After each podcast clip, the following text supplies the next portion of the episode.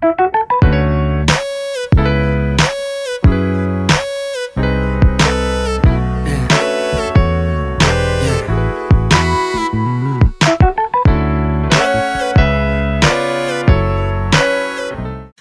大家好，不安于北大，不止于吐槽，我是扯淡流。呃，这好像是我们在碧池回国之后的第一次肉身录节目，对吧？录节目。是的，Hello，大家好，我是黛比后还没有回过神儿来。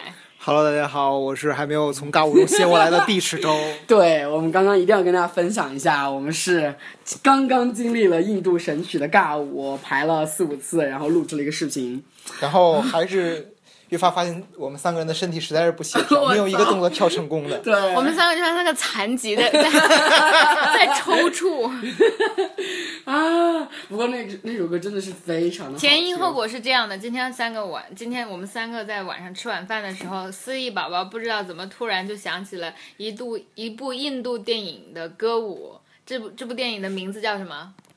他也不知道。我也忘了，好像我知道那首歌叫做我心爱的人，》我心爱的我心爱的女人却没有嫁给我，类似意思的这首歌。那个电影就叫做《我心爱的女人没有嫁给我》，好像啊，好像是。然后是印度宝莱坞非常经典一部老电影，然后其中有非常经典的歌，对，长达十一分钟的歌舞片段非常精彩。对，然后如果嗯、大家就是此时此刻非常之好奇，我可以在此切入一小段那个歌，然后 BGM 对，或者大家直接翻那个我们的官微去找吧。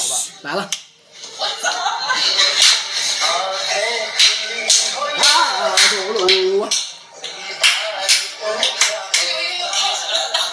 好，你又听见那个混乱的场景，就是刚刚我们把尬舞的那个录下来了。真的相当洗脑啊！这首歌真的。我在网易云音乐还看到这首歌，就有一个班级把它作为班歌。我真的无法想象怎么教会的。आंखें खुली हो या हो बंद दीदार उनका होता है 总之就是我们晚上吃完吃饭的时候莫名其妙想起来这首歌，于是吃完饭回来就莫莫名其妙名其妙的想学舞，想学想学跳舞，于是我们就把这首歌、这个电影的这一部呃跳舞的地方投到了刘思怡的墙上，于是我们三个就一直跳到了晚上深夜九点。然后关键是吧，我们想学这段舞的原因是最开始想在四周年的那个活动上面去跳的，结果发现，无法我们三个实现。我们三个四肢不协调， 然后最终还是放弃吧。是的，于是我们就自己跳了。呃，如果大家想看的，已经在微博和思怡宝宝的朋友圈可见了。然后丢人现眼的，大家只能夸我们美，谢谢。或者有有什么，比如说擅长跳舞的草友们，可以录一段教学视频给我们。我靠，印度舞蹈真的好神奇哦！就是动作分解啊，还有慢慢动作一二三啊，怎么走位啊，都请教会我们。至少，比如说一分钟一拍这么慢慢的慢动作的教给我们。对对对对对，嗯，好，这是这是今天的梗。不过让让来思忆宝宝进进入今天的主题。对。然后今天我们精疲力尽的两位仙子啊，对，三位仙子，不好意思，不好意思，算漏了我。对，就三位仙子跳完舞之后，我们还是决定要奋发图强录一期节目了。然后呃，我没有主题，所以说我就随便说一说我的专栏。呃，我的专栏最近就分享一下，对我的专栏分享一下 最近我读的几本书吧。对，恰好跟他们几个分享一下，他们两个，sorry，没有几个。对，然后呃，首先就是第一部，第一部呢，我最近读的是《我的应许之地》，这是写以色列的。对，写这部呃，读这本书之前，其实我断断续续的在知乎一小时一小时这个系列上，其实已经读过很多的巴以冲突，还有以色列这个建国史之类的这些系列书了。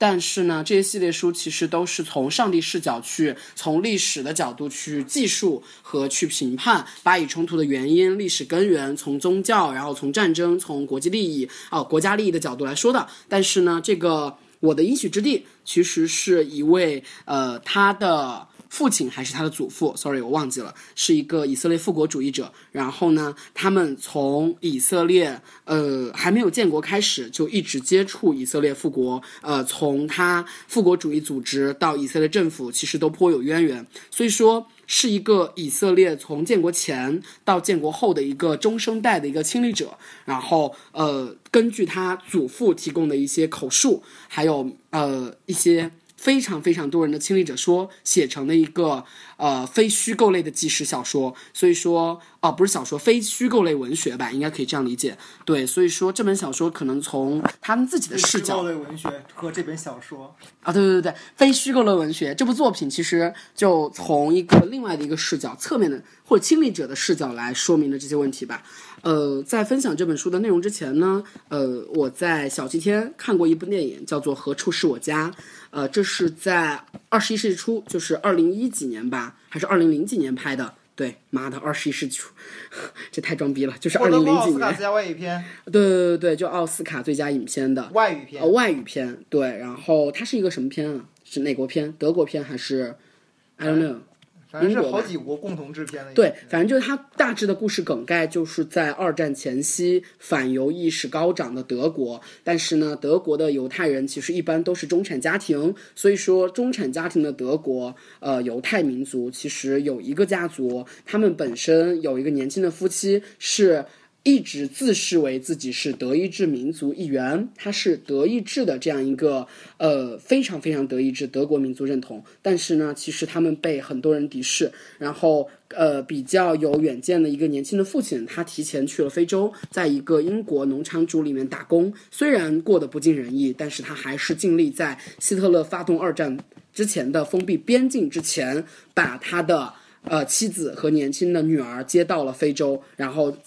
巧妙的也是非常非常痛心的避过了。为什么说痛心呢？因为他们是一个大家族嘛，除了他们三口之家，他呃和他妻子的爸爸妈妈还有姐姐妹妹都被关进了集中营，然后通通死了。所以说这部电影其实是从一个一一家三口的视角，他们从德意志开始发起二战之前的关闭边境，到掠夺犹太人财产。然后到犹太人在二战中被关进集中营被屠杀，然后再到被屠杀之后的犹太人继续的在其他的非德国而德国的占领区继续被屠杀，然后呃从这种视角，然后这是一个历史的视角，然后他们自己的亲历视角其实也更呃更深刻一些吧，因为他更加个人个人视角一些。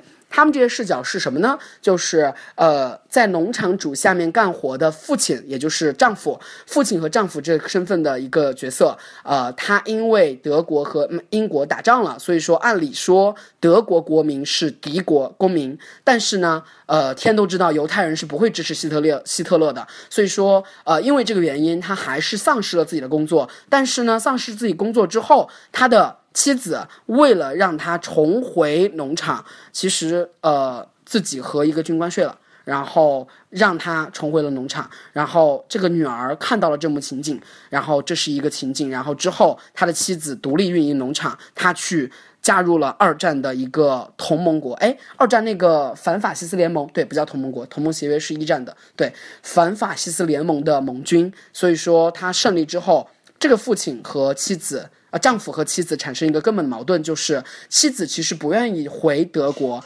她希望的是马逼，他们还在看，就是，呃，妻子其实希望留在非洲，因为她认为非洲其实是可以安定的，她至少不希望回德国。但是这位父亲啊，这位丈夫，他其实是一个法官出身，他希望为反法西斯同盟占领的德国的民主德国，我们都知道，对联邦德国。哎，是联邦德国吧？民主德国是东德还是联邦德国是西德？是对的吧？Sorry，这是同样的事情。当时是民主德国和联邦德国的区分吧？现在没有，当时没有分。怎么可能没有分呢？柏林墙倒塌，二战期间吗？占领之后，占领之后，东柏林、西柏林。民主德国和联邦德国吧，anyway，反正就西德啦。当时他想去西德当法官，所以说妻子和他有争论，但是最后的最后，他们还是回去了。anyway，这部电影其实非常非常个人视角的反映了犹太民族的一个飘忽不定，就真的应景。何处是我家？就是二战的民族认同崩塌了，二战让他们的民族认同崩塌了，然后他们自己在非洲立足之下，其实丈夫和父亲。他仍然希望能够回去，然后仍然希望能够为德意志民族、德意志这个国家，他仍然是在这个国家的认同下。对，所以说，其实我有一个非常非常大的疑惑，就他为什么不回去呢？为什么不回以色列呢？当时是以色列没有建国吗？我不知道。OK，然后继续。继续就是这本书，这本书看的时候非常的沉重，因为它讲了从以色列建国之前的几十年的历史。以色列建国之前呢，也就是在一二战期间，巴以其实呃冲突是一个从阿拉伯到以色列。呃，阿拉伯和犹太民族这两个民族的冲突，而这两个民族其实在一开始，犹太人呃到中东，他们其实有一段时间是和平共处的，而这段时间的和平共处其实也埋下了一些祸根。什么意思呢？就是犹太民族本身，呃，犹太民族本身。呃，他是想说，OK，我有非常非常聪明、非常非常先进的技术，非常非常聪明的经商头脑，所以说我开垦了这片土地，我带来了繁荣。但是，他和阿拉伯民族的和睦相处，其实是违背犹太人对这片土地的一个基本的野心和动机的。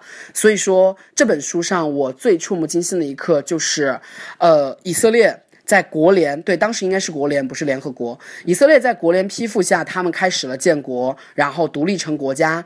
但是被国联批复的以色列土地上居住的诸多的阿拉伯民族、阿拉伯的村落，所以说以色列人他们赶走了阿拉伯民族。他们怎么赶走？用暴力去赶走。所以说最大的一个事件就是在一个阿以非常非常。就阿拉伯民族和犹太民族和睦相处的一个富饶的城市，然后他们在用军队开进了这个城市，然后让所有的阿拉伯人全部进入一个教堂，然后因为这些教堂在关阿拉伯民族期间发生了很多很凶的、很多很多的或多或少的暴力冲突和一些复仇子弹还有炮都来了，所以说一个子弹。抵一个阿拉伯人民，一个犹太人的一个犹太人士兵，就直接造成教堂内的一个或者一堆阿拉伯人民的死亡，就是，就真的是一个复仇。所以说，在这个城市其实非常的血腥。以色列为了建国，深深的把阿拉伯民族中的，在这个城市非常非常富足的生存的中产阶级，全部赶向了，呃，其他国家。其他阿拉伯国家让他们成为难民。对，其实这件事情作者的观点非常认同，就是很多很多的，包括犹太民族现在的犹太民族在内的少数，当然犹太民族是少数啊，批判这个行为的。当然，世界的很多很多和平主义者和史学家，可能在呃复盘这段经历的时候，都会非常非常。批判，或者是觉得不忍，觉得这样不人道主义，为什么会驱逐国土之内的阿拉伯民族？但是，嗯，作者是这样说的：两难，两难选择之下，选取了一个最符合自己利益的，是没有立场去批判这样的人的。因为当时以色列复国面临内忧外患，如果说外部的阿拉伯民族想要侵占以色列的话，是随时随地可能发布发动国家战争的。国家战争是外忧，内患是阿拉伯民族本身的亲缘性造成的，在以色列国土上的一些阿拉民阿拉伯人民可能会有内应，所以说他不得不使用这种暴力的冲突，然后来驱赶国土上的阿拉伯民族，所以说这是一个种下世仇的基本原因，也是一个历史原因。作者说，现在我们享用着和平带来的各种好处，用这样的立场去批判。当时做出残忍决定的以色列将军、以色列军队其实是不那么可取的。当然，所以说他既痛心又不太能够去批判，这是一个非常非常让我觉得很沮丧的点。包括现在，就是阿拉伯和以色列本身的冲突，它已经不仅是民族冲突了。当然，归根结底其实是利益往来造成的一个冲突，它是利益本身是一个。渊源，利益是根本原因，但是由于利益造成的各种情感因素，还有历史原因，还有宗教原因，还有国家政策、国家利益的原因，所有所有的都让它成为一个非常非常复杂的问题。所以说我那次在泰国旅行的时候。就呃，我跟你们俩说过，就是我在呃泰国旅行遇到一个以色列人，他刚刚结束兵役，然后他跟我分享说，以色列全民皆兵，他们就算退出兵役，其实也在随时随地准备应召入伍，一旦发生国家战争，因为以色列的常备军非常非常之少，所以说一旦发生国家战争，就必须要做好全民皆兵、全民备战的准备。说起来这个，想起来就是最近热映那个神奇女侠嘛，嗯其中那个女演员她是以色列人啊所以她也曾经服过兵役。对她服过兵役，哇靠，真的是，我觉得好可怕。哦，对，然后再跟大家推荐一部就相关话题的电影吧，叫做《和巴什尔跳华尔兹》。嗯，是一部动用动画形式做成的纪录片，讲述的是也是以色列人和美国人啊对在黎巴嫩境内对很多难民的发起的一次大屠杀的行为，让大家可以去看一看。OK，好，然后这是第一本书《以色列：我的应许之地》，然后第二本书是碧池和呆逼推荐我去看的《人类简史》。《人类简史》其实我们三个可能都看过，然后呆逼其实在之前的节目中也说过，他说过这样一段话：历史其实从一个呃时间的维度来看，我们总是。非常非常自然而然的觉得是不证自明的结论，就是历史是向好的方向发展的，至少是从人的相对感觉来说是向好的方向发展。其实是不然的，就是呃，《人类简史》的作者对比了这样一个情况，就是在呃游猎和采集时代，人类的一个呃忧愁，人类的劳动量和他自己的需求。第一个劳动量很少，忧愁可能忧愁的是山野中的虎豹豺狼。人类的劳动量和它的需求量都是非常少的。那个那个时候人类并不并不忧愁虎豹豺狼，因为基本大部分的虎豹豺狼都被人给吃了。没有吧？它很忧愁啊。动物现，比如说，它还是忧愁山中的很多很多野兽，然后攻击吧。没有，就大部就是基本上在采集时代，采集时代的那个时候是大部分大大于人类的那些大型动物们全都被人类给当然，这是从部落维度来说的，但是从个体来说，人类当时还不足以去战胜他们吧？但是关键是那些，嗯它们本身的生生物链是那些那那些大型生物，他们的食物并不是人类啊，而人类的食物是他们。嗯，OK，嗯，好，继续说，在现在或者在农耕时期，谷物，对我记得你们之前说过，谷物驯化了人类。谷物驯化人类其实是一个非常拟人化的一个说法，就是谷物让人类不得不去精心的照顾它们。为什么呢？因为在谷物成为主要食物之前，其实人类需要去采集多样化的食物。但是人类偶然因为自己进入了某一个水土丰沃的地区，他突然播种下了谷物这样一个粮食作物。他发现，在一定的条件下，谷物可以非常规模化的生产，得到一个稳定的产量预期之后，他就会不停的去总结经验，不停的浇灌、除草、除虫，然后不停的去储存粮食。由于储存粮食，他发现他需要防窃盗贼和抢劫；由于有谷物，他发现他需要去疏通沟渠；由于有谷物，他需要去拔草，所以说他的腰可能也会产生各种疾病。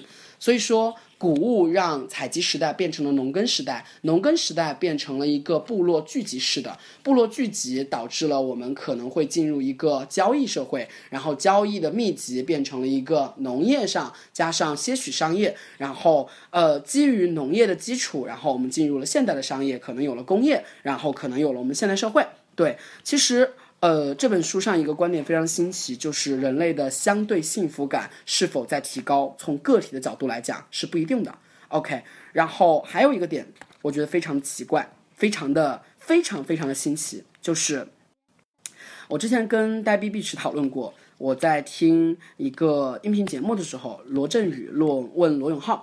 呃，人们都说你的手机是很丑的，你怎么看？然后罗永浩非常非常非常非常笃定的说了一个，呃，其实美学是要有一定的科班出身的，美学是需要有标准的。对，当然这很正确，但是让我想到了《人类简史》中的一个观点，就是一切都是想象的共同体，除了客观存在的事物本身。当然，客观存在事物本身，这个客观存在的事物本身除外的，它被命名这个事物，它所具有的含义其实也是想象的共同体，只不过它存在，它在这里。我们拿着这个东西，如果说去除人类赋予它的意义，它是客观存在的之外，一切东西都可以是人类的想象。比如说我们的货币、我们的国家、我们运营的公司，然后我们的家庭关系、我们的婚姻、我们的部落。我们的社会阶级、我们的法律都可以是人类共同的想象共同体。想象，首先两个关键词，想象是什么意思？就是不客观存在。那它本身是客观的吗？不是，它看不见、摸不着。那为什么它会客观的让我们人类社会 base 在客观的基础上去运行的那么的好呢？因为人们共同相信了这个东西。举个例子，人们共同相信人民币可以搬运很多的东西，所以说人民币在国家政权的加持下可以用来交易。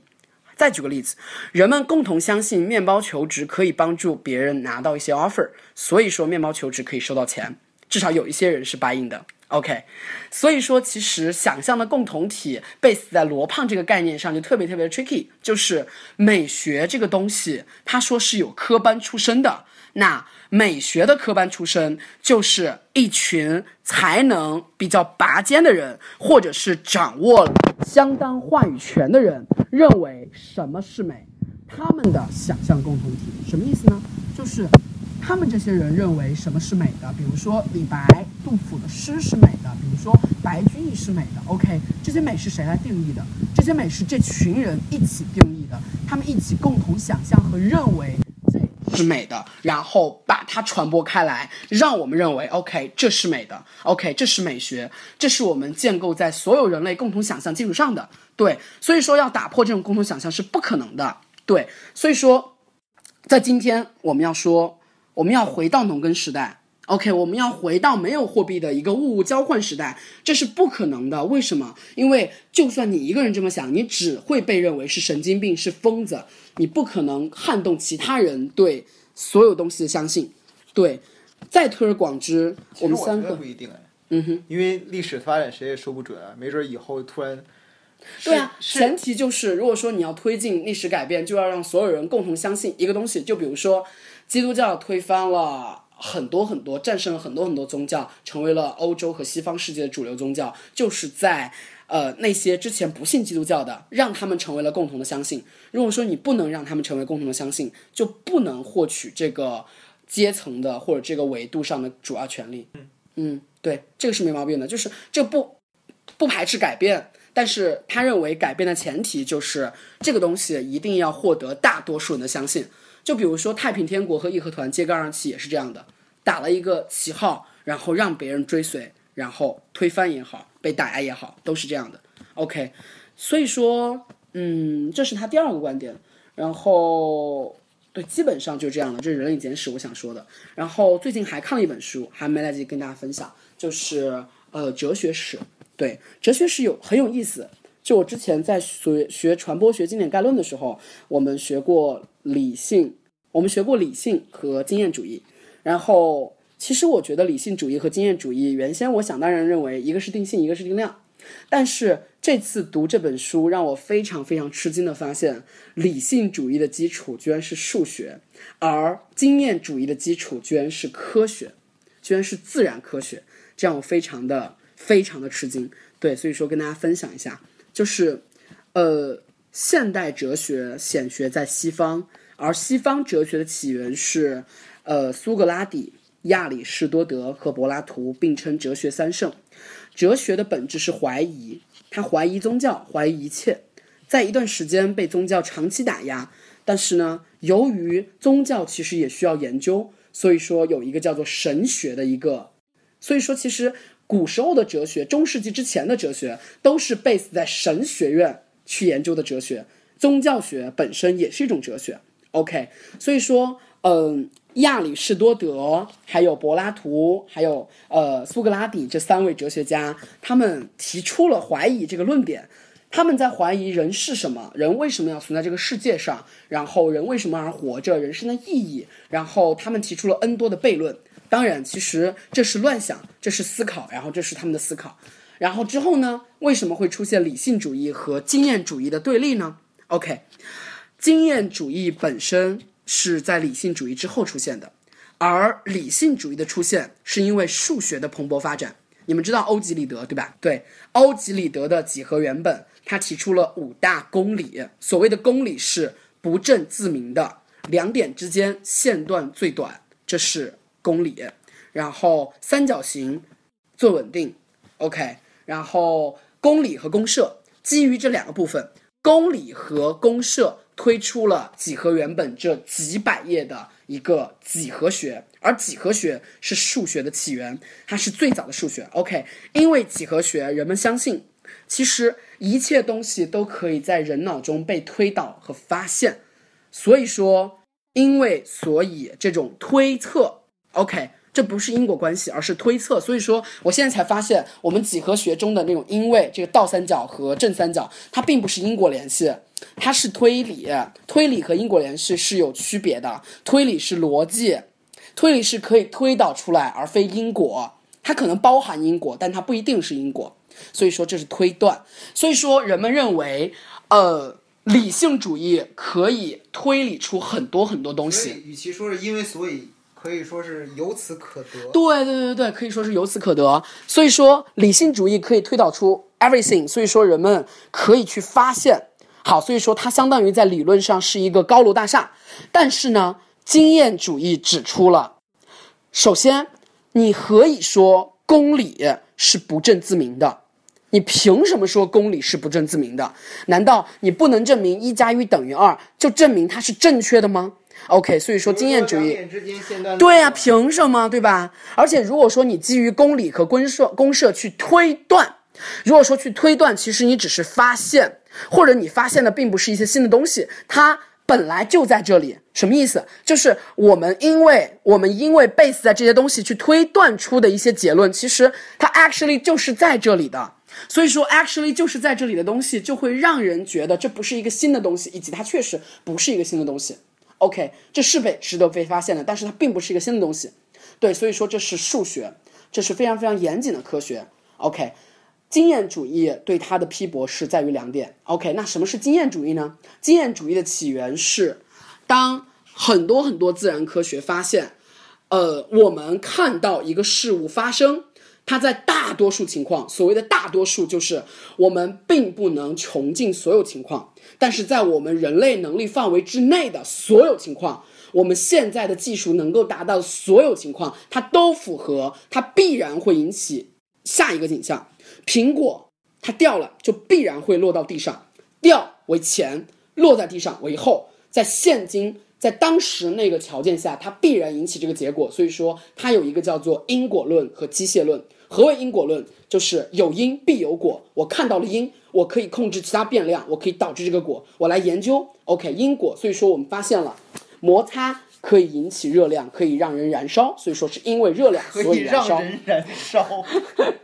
OK，然后地球有引力，所以说人类被吸附在地球上。苹果为什么掉？是因为有重力。所以说因果论是这样的，然后机械论什么意思呢？机械论认为一切都可被研究，一切都可以被很多很多物质上的结论所解释。所以说经验主义的根本大法是归纳。所谓的归纳就是穷尽现今阶段我们可以看到的一切情况，然后它导致的这一切情况，我们去发现一些一般性规律。所以说牛顿的三定律就是归纳法核心。他用三个非常非常简洁的公式，让人可以分析力学。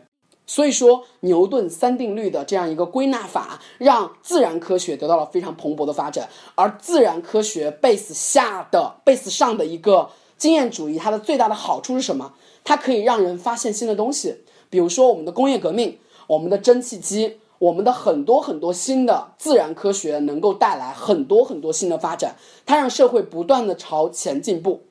所以说，经验主义的好处在这里，但是它的坏处是什么？想象一下，我们的 AI 和柯洁它在打仗。现在我们的计算能力是不能穷尽围棋的所有算法和所有结果的，它的计算能力不能 cover，但是它是可以 cover 国际象棋的所有结果的。所以说，国际象棋的机器，它的正确路径是穷尽所有结果，每一步都选取最大概率获胜的。围棋不是这样的，所以说围棋是一个呃 AI 其实还在发展中。但是如果说一旦我们认为所有东西都是可以被 count，所有东西都是可以被计算的，那请问人类的各种行为是否可以被计算？人类的自由意志是否可以被计算？人类的自由意志从过去、从现在、从未来的维度是否都可以被计算？如果说这样去穷尽的话，一切 database 都可以被计算，都可以被预测，那其实第一个否定自由意志，第二个。那所有的东西都可以被解释为自然的、机械的，然后它是注定的。那人活着还有什么意思呢？所以说，经验主义陷入的就是这样：第一个就是极端情况，机械论和因果论会陷入一个宿命论这样一个悖论；第二个，经验主义在现今阶段或者在永远永远，它都不可能归纳，通过归纳去严格的从逻辑正确的维度去。逻辑推导出我们想要的结论，他的结论全是观察所得。就算他的观察是实验，他的观察用数学作为一个尺子进行了计算，但是自然科学我们研究的本身就是自然的 everything。所以说，自然的 everything 如果说要以因果为 base 去研究的话，它本身就是需要归纳的，而归纳是不能符符合绝对意义的普遍的。所以说，不符合绝对意义的普遍就不足以。或者说它永远有被 challenge 的空间，这就是经验主义的一个非常非常呃让人遗憾的地方。对，所以说经验主义和理性主义原来如此。嗯，对。然后这是我读的三本书，今天的专栏就到这里。幺七七零幺二六六二四幺，请给我们打钱，来拜拜一下。之前的过渡了，直接。直接报电话号了，现在已经。我都已经背了，上一次你你不在，我们四个录节目，我都背。幺七七零幺二六六二四幺，拜拜，拜拜。